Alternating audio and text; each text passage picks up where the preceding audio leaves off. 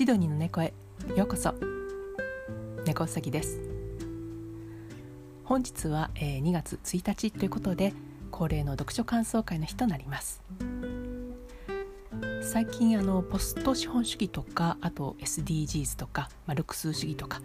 なんかちょっといろんな経済学に関することを見たり聞いたりしますよね。私もあの例に漏れずにポスト資本主義関連の本もいろいろ読んでみたんですけどもなんかどうもしっくりこないんですよね。でまあどうしてかなと思って考えてみたんですけども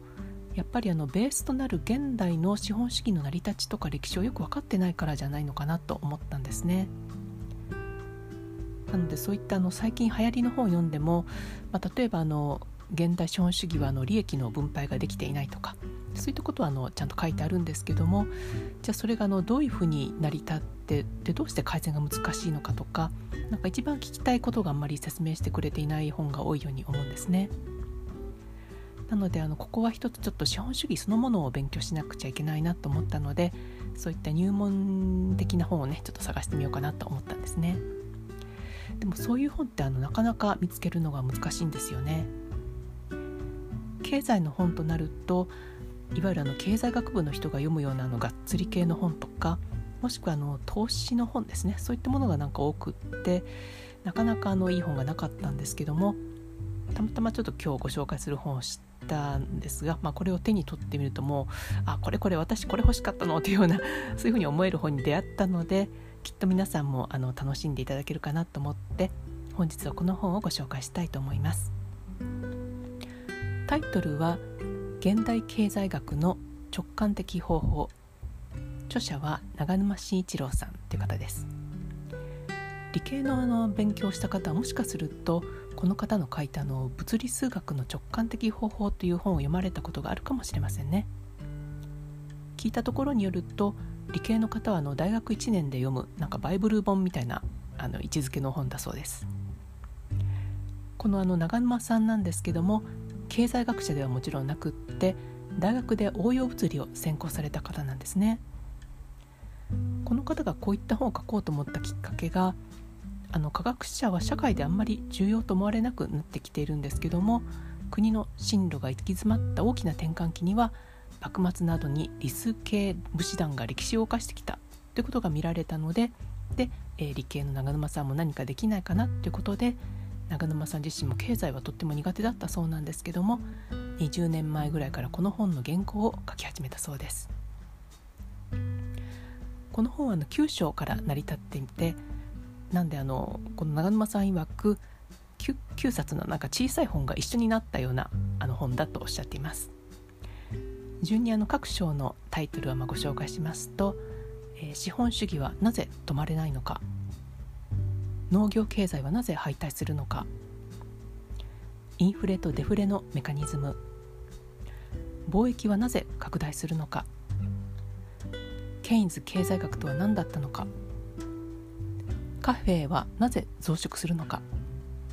ドルはなぜ国際経済に君臨したのか。仮想通貨とブロックチェーン。そして最後が資本主義の将来はどこに行くのか。という9章になります。一つ一つがあの独立したテーマなのでどこから読んでも全く問題ありませんでもまあ 1, 1章目は一番最初にやっぱり読むのがいいかなと思いますねこの1冊の本で経済学の9つの点が分かりやすくまとめてあってであの各章の最後にはあのまとめもついているのでそこを読むだけでもなんかその、えー、章のエッセンスを、えー、読むことができるんですね。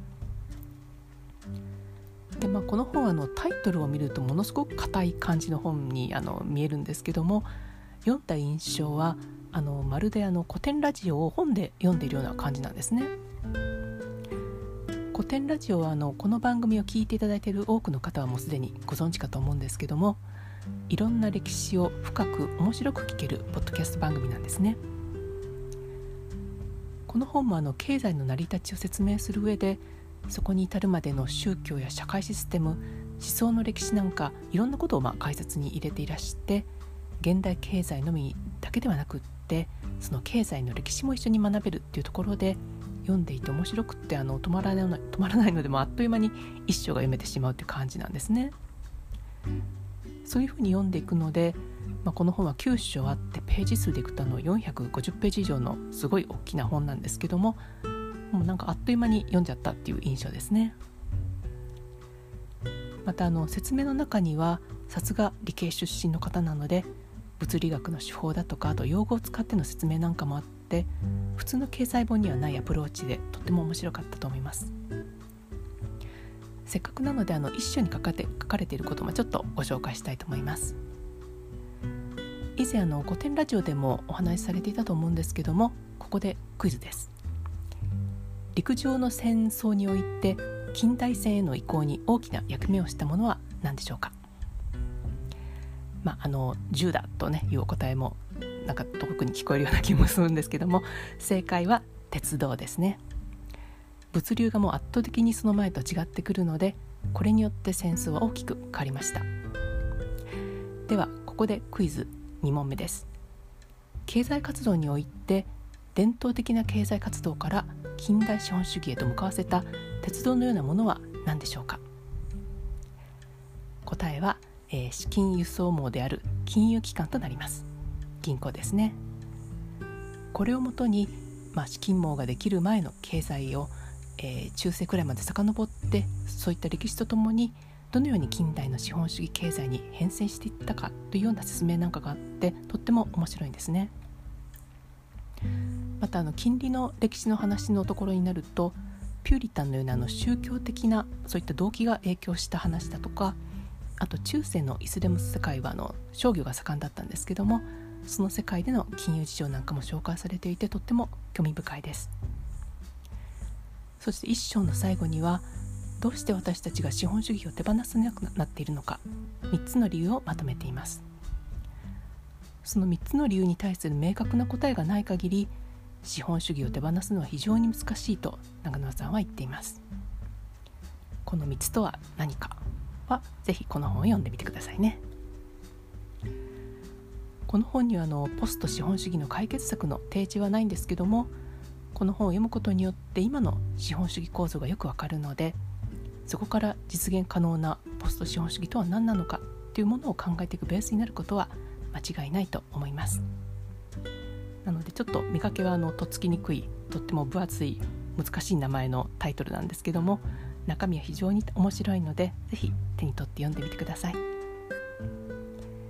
それでは今日はこの辺で。本日もお聴きいただきありがとうございました。猫うさぎでした。